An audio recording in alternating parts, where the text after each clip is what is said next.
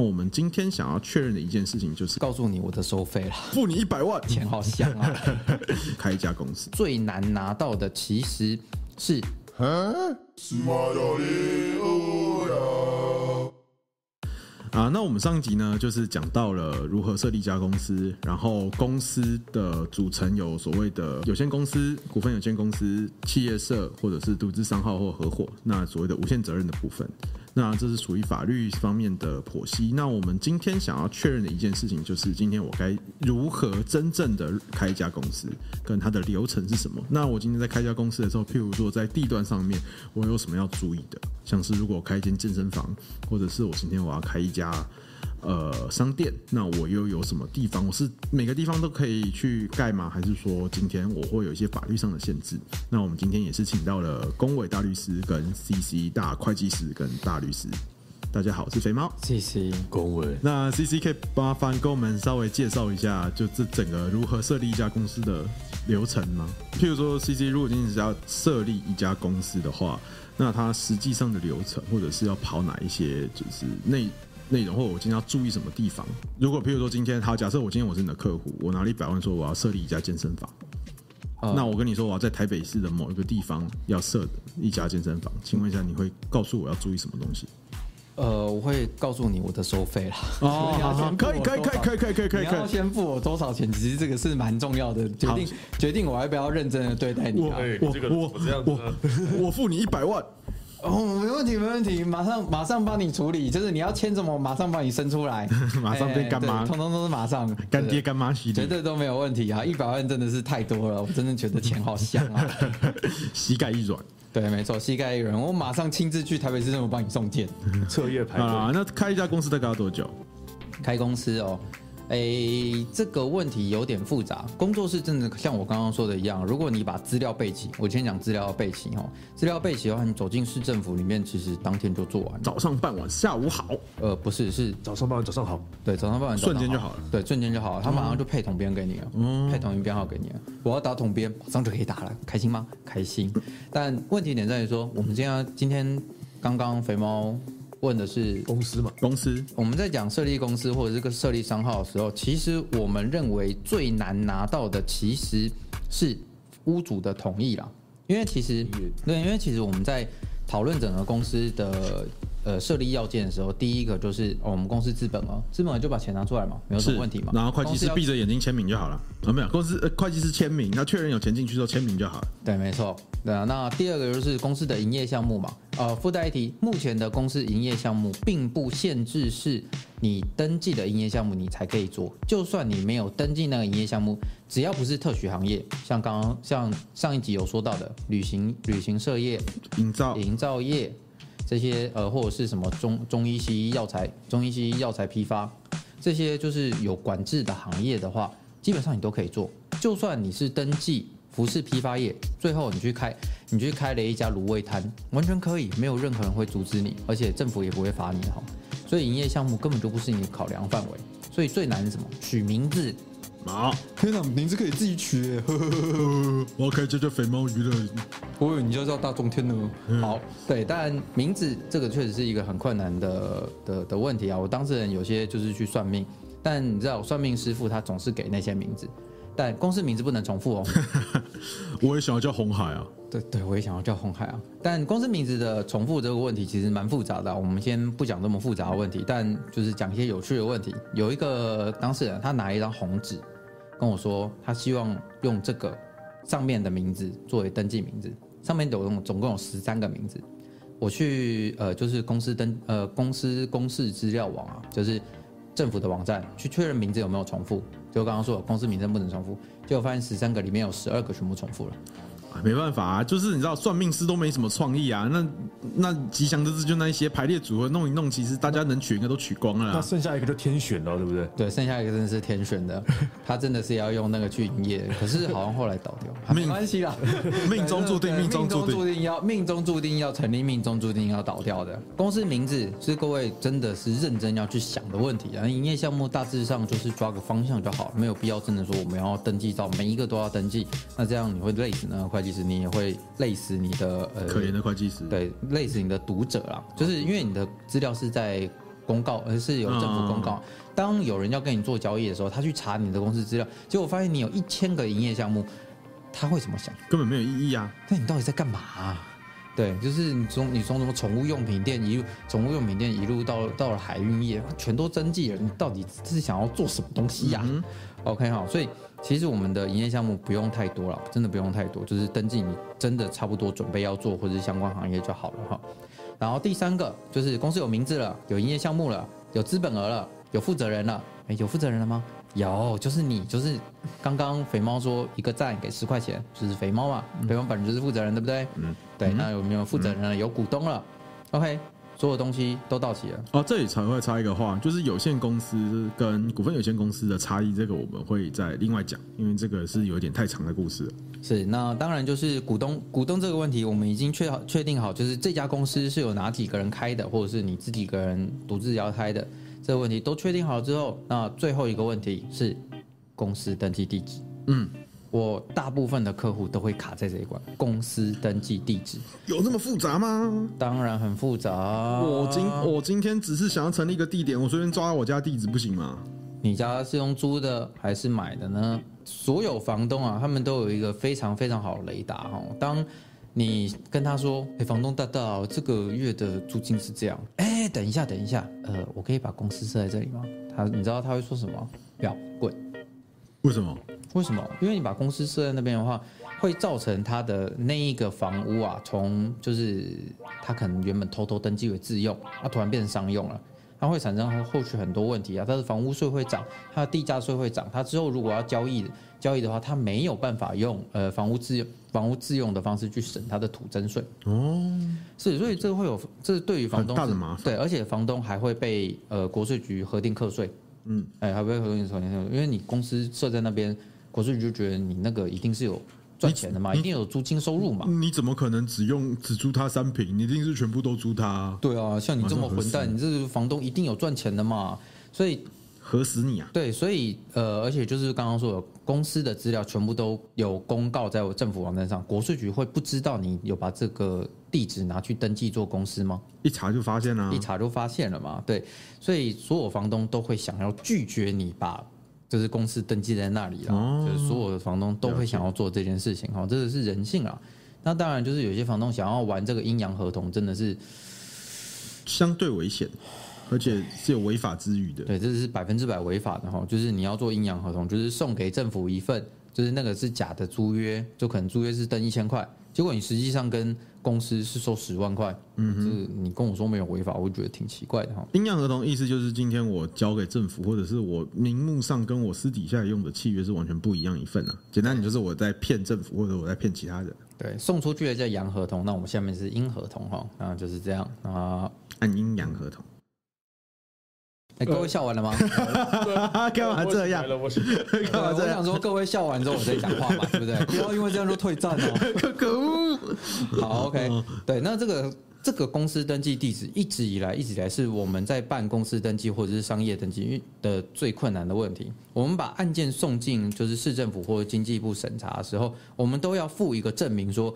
公司有权利登记在这里的一个证明，就是屋主出的一个同意书。屋主说：“啊，我同意这家公司设在这边，我同意这个商呃工作室设在这边。不管是工作室或是公司，都有义务要出具这样子的东西，叫做所有权人同意书。租约不可以吗？呃，租约有一点微妙，因为我们公司在没有成立之前，你可以以公司的名义行法律行为吗？筹备处哦。对，筹备处可以啊，可是上面要写，可是要写筹备处啊，而且你写筹备处，房东就会有意思了，他就会觉得，啊、嗯呃，不是，是你会造成你自己的麻烦。房东会说，你先写筹备处，你之后是不是要他妈来？你是不是要开公司啊？对啊，你是不是要换约？嗯，他就会有警觉心了。那其实就跟你自己签一个合约，你自己你自己签，你自己用公司名义签，本质上是一样的事情。对，那没有重点是你签筹备书，他要换约很麻烦了。对了，对，就是换，对房房东就是不想要。一直照顾你这个房客，他就是想要躺在那边收钱嘛。甚至你换负责人都要跟他讲。对，你换负责人都要跟他讲，很麻烦。对啊，有些有些租约里面就这样写。那 CC，我想要问你一下，就是每个地方只要是房东同意，都可以成立公司，成立各种公司。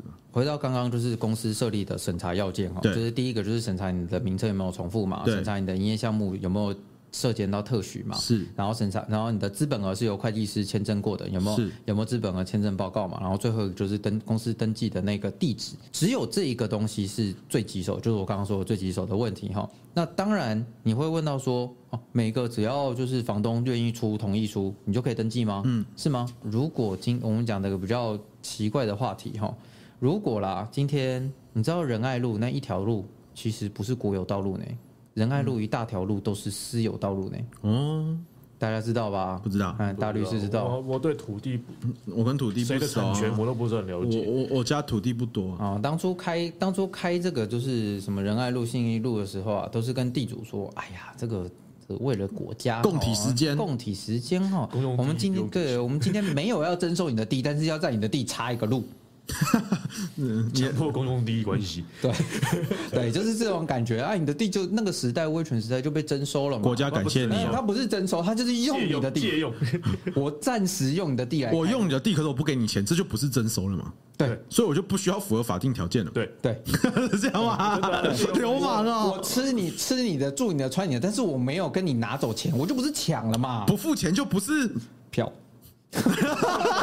钓鱼钓到了，哎呀，我被钓到了。好，没关系，反正就是这种，就是所谓的公用强迫强制公用第一关系。那如果今天这个地主啊，他真的就是说，哦，仁爱路上仁爱路的大道，因为他是地主嘛，至少登记他是地主，他要说我仁爱路一段的大道供你登公司登记使用，是，哦，这样可以吗？这很微妙吧？对。那我们就衍生到，就是我们公司登记地是干嘛用的？设立公司。啊，对，我知道。对，除了设立公司之外，还有什么价值？就是当你发生什么法律争议啊，或者是说，哎，你呃，你要跟别人做交易的时候，别人要把你的资料送到哪里？就是你的交易交易的文件送达地，送达地，对，是你的送达地的问题哦。你设立在仁爱路大道上。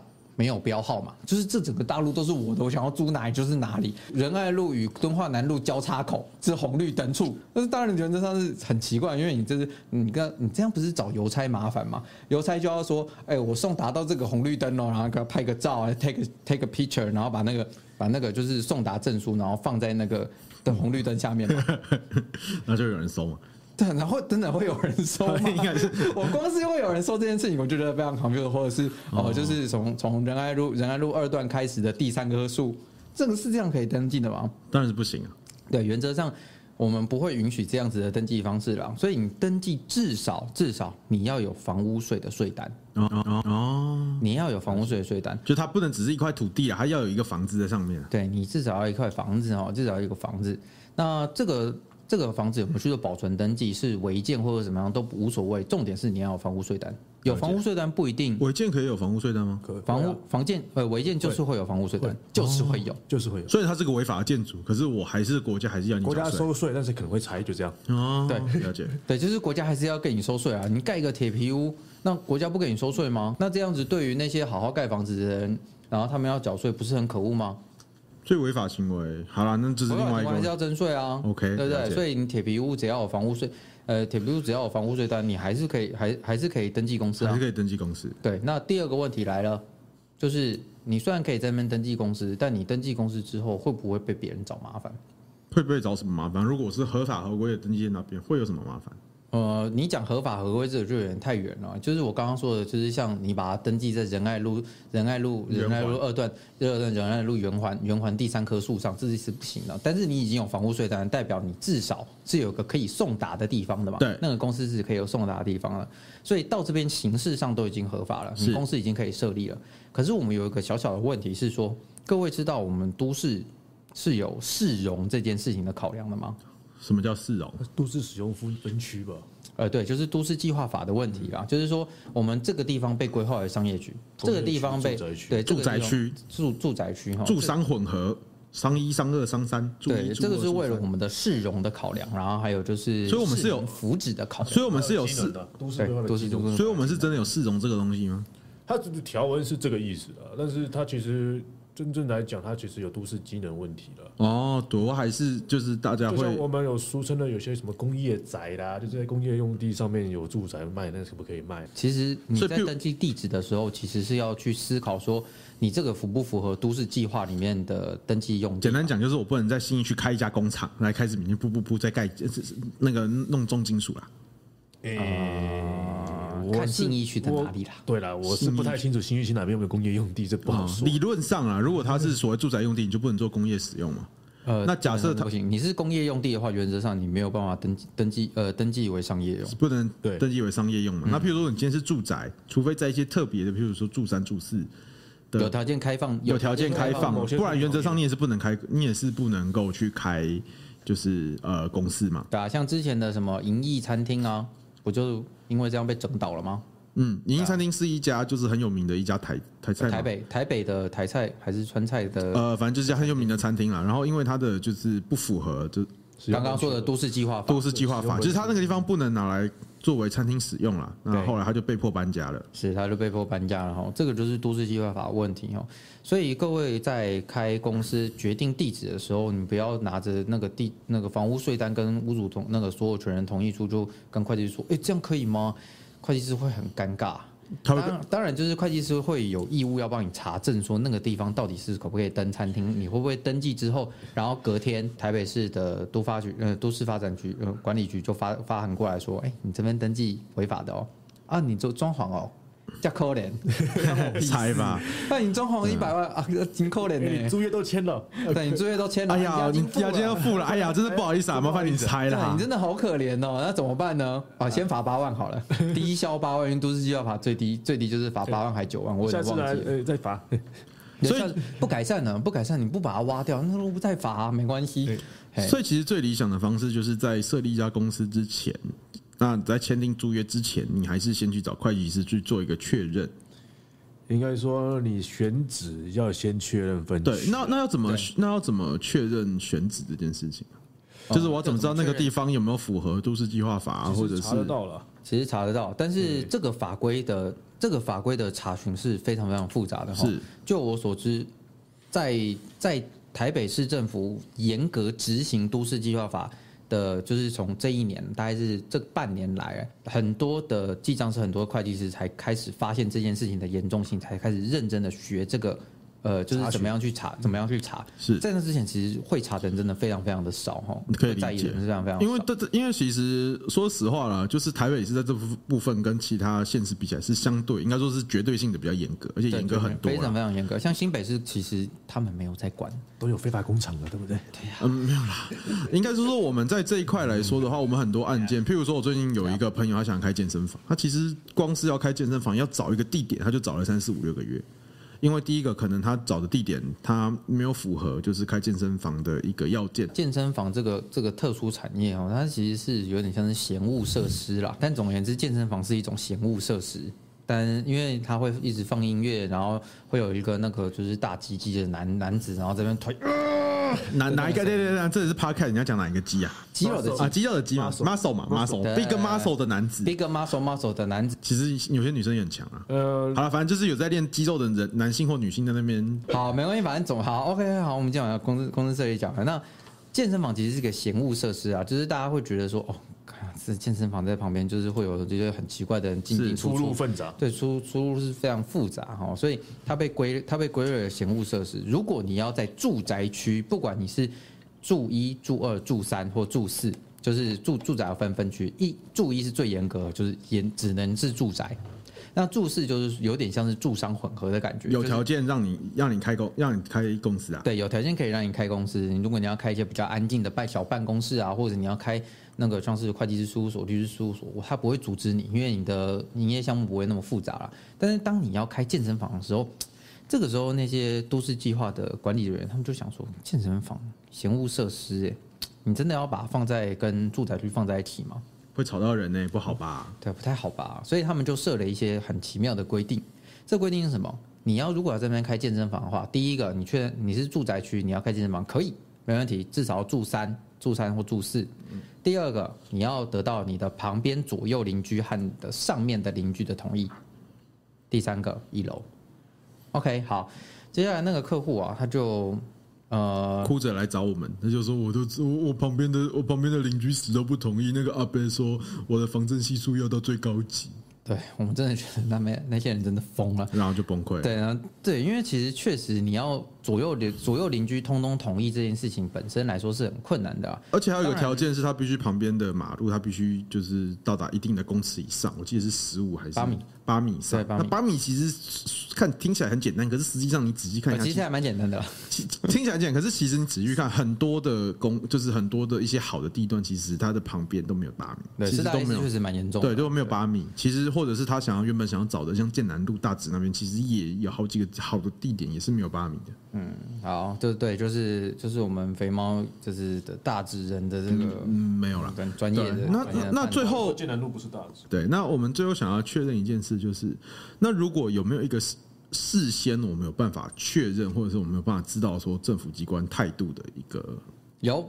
这个东西叫做营业地址预审制度，哈，预审预先审查制度。你可以把你的房屋成本、建物成本啊，不管是一类还是二类，哈，一类的话就是上面有载明他的那个身，就是屋主的身份证、屋主的身份证资料的，就是有各自的。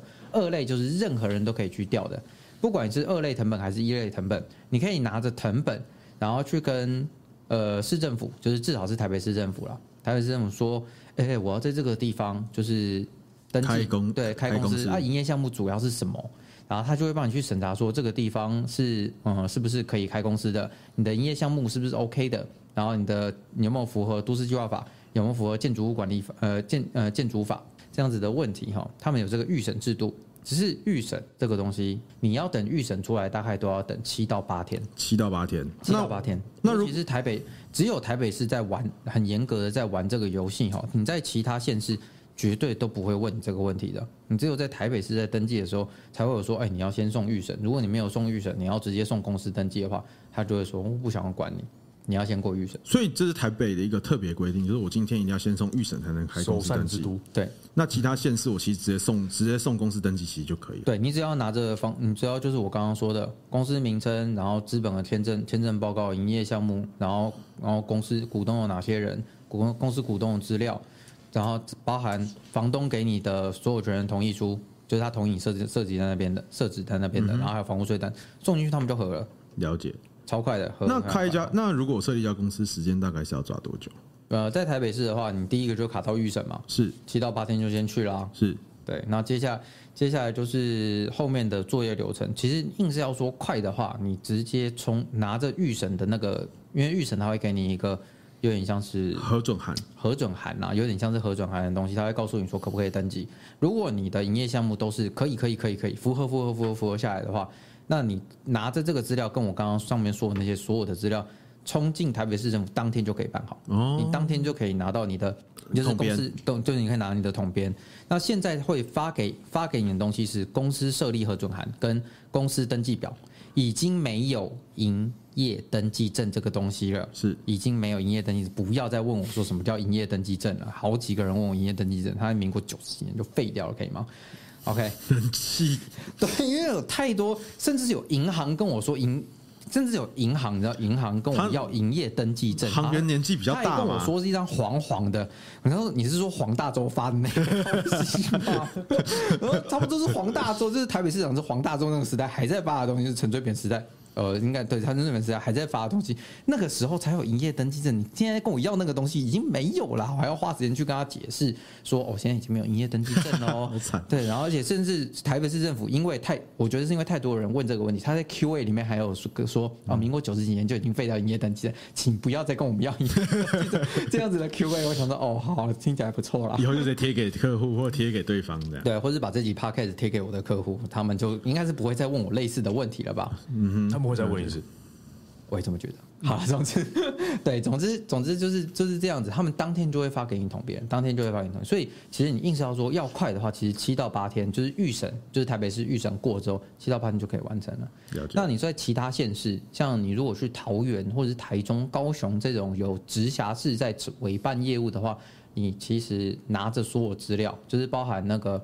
会计师签证报告其实当天就可以完成。了解。那你当然就有前置作业啦。你那就是前置作业什么？第一个是预查，预查就是确认你公司跟经济部确认说，哎，你的公司名称是可以用的。就是没有重复了。嗯哼，这个你要有一个预查核准。哦，所以预查跟预审不一样，预查是就名称去看有没有符合，预审预审是就都市计划或者是它的使用分建筑法，对对对，建筑法对建筑法的问题去确认哈。那预查预查是跟经济部申请，就是经济部统包了。那你申请预查之后，然后他会告诉你说，哎，你这个公司名称可不可以，有没有跟别人重复啊？那你可以之后，你拿着呃，就是预查登记表。然后加上你的个人的身份证跟健保卡双证件啊，走去任何一家银行，跟他说我想要开公司筹备出户，记得加这三个字筹备处，好，不是开公司户，因为你公司还没有成立，嗯，所以你先开了公司筹备出户，然后那个银行帮你办好这个公司筹备处户之后，你把你的资本额灌进去，就是我们刚刚说的资本额灌进去，把你的存折拿给你的会计师。然后跟会计说：“哎，你看我的公司筹备处户有这么多钱了，你可以帮我签个名吗？”好，你给我钱，我就帮你签。钱呢？对，哦对，所以他就是在他说的钱呢，不是说你把你的钱存进了你的公司的筹备处户的钱，他是要说你叫我签证的签证签名的这个钱呢？Show me your money。对，Show me your money。好，所以你拿了钱给会计师，会计师帮你签名了。签完名之后，你。其实当下啦，当下就可以直接拿着这个呃，就是所有的资料去市政府，当天就可以办完登记了。最快，你说逼到极限，我曾经呃三天完成一家公司登记过。哇，三天，三天就可以有一家公司登记？多少？嗯，他得多少？呃，商业机密 是爸爸级吗？是干是干爹干妈级吗？没有啊，那个时候就是因为比较菜嘛，然后就是希望有多一点业务啊，也没有说很贵，嗯、就是也年轻年年轻不懂事啊，是啊，效率开到全开。他就他就说想要给年轻人一点机会嘛，然后我就想要赚取这个机会啊。你那时候是年轻人吗？我随时都是年轻人，欢迎你们用钱侮辱我。所以最后那个筹备处的筹备处三个字都被拿掉。哦，筹备处的话，你要呃，还是要改名？你要去银行换呃换存折。嗯哼，你公司登记完了之后，就不是筹备了，对啊，就筹备阶阶段已经结束了，因为你筹备就是要拿收收足股款嘛，嗯，就是收足你的资本额嘛。那你筹备阶段过了，你公司已经统编拿下来，代表你已经合法登记为一个公司之后，银行你再走进去银行，你刚刚说哦，我这个银行存折我想要换。那这个存折名字就不会再是筹备处了。是，那当然你要付很多文件，每个银行要求的文件又不一样。有些银行就我不太推荐大家去的，包含还有，哎，我刚刚讲过讲话吗？没有，也也没有。上面是付费解锁项目，如果有需要的话，那就麻烦订我们按按赞、订阅、分开启小铃铛，然后订阅我们的 VIP 专线，我们就会把上面那个消音的名字跟你们讲。哦，是这样的，我是怕涉及这个什么公然侮辱或者是诸如此类公司诽谤这些，但是他们确实是那几家银行确实是蛮审查比较严苛一点。对他们审查真的是相对还蛮保守的，就是很保障保障我国中华民国国民的那个洗钱防治，洗洗就是就洗钱防治啊，然后 KYC 都做的很足啦。那如果你想要做比较随便的，你就去找跟还有对，差不多是这这几家啦，都 OK 啊，还不错啦。对啊，大致上你的公司登记就会完成了。那当然讲这么久是讲的有点太多，因为其实每个。业主每个每个当事人问我的问题都有点不太一样，甚至有一些非常吊诡、非常奇怪的问题，包含。我是公务员，我可以开公司吗？标准就是公务员去兼职的问题哈。他就说我，可是我是某某国小的老师，我可以开补习班吗？对，你知道，我就很想跟他说，你就是你也不好意思跟他说，就是你要不要回家洗澡睡觉？然后你只能跟他说啊，我们不太推荐你这样做，因为你公公务员嘛，你就要对国家忠诚啊。你怎么可以一边对国家忠诚，一边又偷偷想要赚赚其他一般民众的钱呢？你你可以去送 Uber Eats 啊，可是你不能开补习班。对，你可以做，你可以单干啊，但是你没有办法开，没有办法开公司，因为开公司本身就是一种投资。就算只有你一个人的公司，其实也是投资行为哈。对，也是投资行为。你不能开公司啊，可是你可以投资股票，这是唯一允许的投资行为。啊，但是投资股票你要注意，你不可以掌握那家公司的控制力。对，没错，就是就是你不能一次买太多。如果你把台积电买起来，变变成董事，那大家会很困扰。对啊，你这是很明显就是公，你就是对国家不忠诚嘛？你到底是台积电的人，还是我们中华民国的人？你到底是谁？我跟台积电掉进水里。你要选哪一个？对，大概就是这种感觉。那但我当然选台积电啦。OK，好，那这个是这还有很多很奇很多很多很奇怪的问题，像是什么？哦，我我是负责人，对，我知道你是负责人，可是我在外面欠了一屁股债。那就是一个问题，就是你现在可以开公司吗？你现在确实是可以开公司啊，你只要不要被破产宣告嘛，都可以开公司。但问题点在于说，你开完公司之后，你知道你开公司有出钱吗？啊，我知道，这是那个资本了嘛？对，很聪明，很好。那你知道资本额是一种财产吗？啊，我知道啊，那是我的钱呐、啊，就是公司解散之后，那个钱都会还给我的。那你在外面欠钱，然后你又拿了钱出来开了一家公司，你以为别人都不会发现这件事情吗？那你觉得他不会不会说啊，你这个出资额他要把拿去执行，他要拿去拍卖你的股票吗？有这样子的案件哈，就是呃一家有限公司啊，可能只有三四个股东而已，其中一个欠钱，他就真的被拍了。对对，他就真的被拍，因为就不知道到底为什么会知道，就是他是股东，然后就卖他的出资额这样。嗯。呃，是出资额还是股票？我忘记了，反正是出，应该是出资额啦。有限公司哦。对，有限公司。然后就是你知道，就是，come on，一个私人企业只有三个股东的，你觉得会有哪一个外人在不知道这家公司到底赚钱赔钱的状况之下，想要赶快来标下你这个公司呢？不可能啊！一般人 on，最好是有人蠢到做这种事情，结果真的有人买下来啊啊！结果你再开，结果呢，就是接下来你就收到了律师函，律师函说，请召开股东会。哇！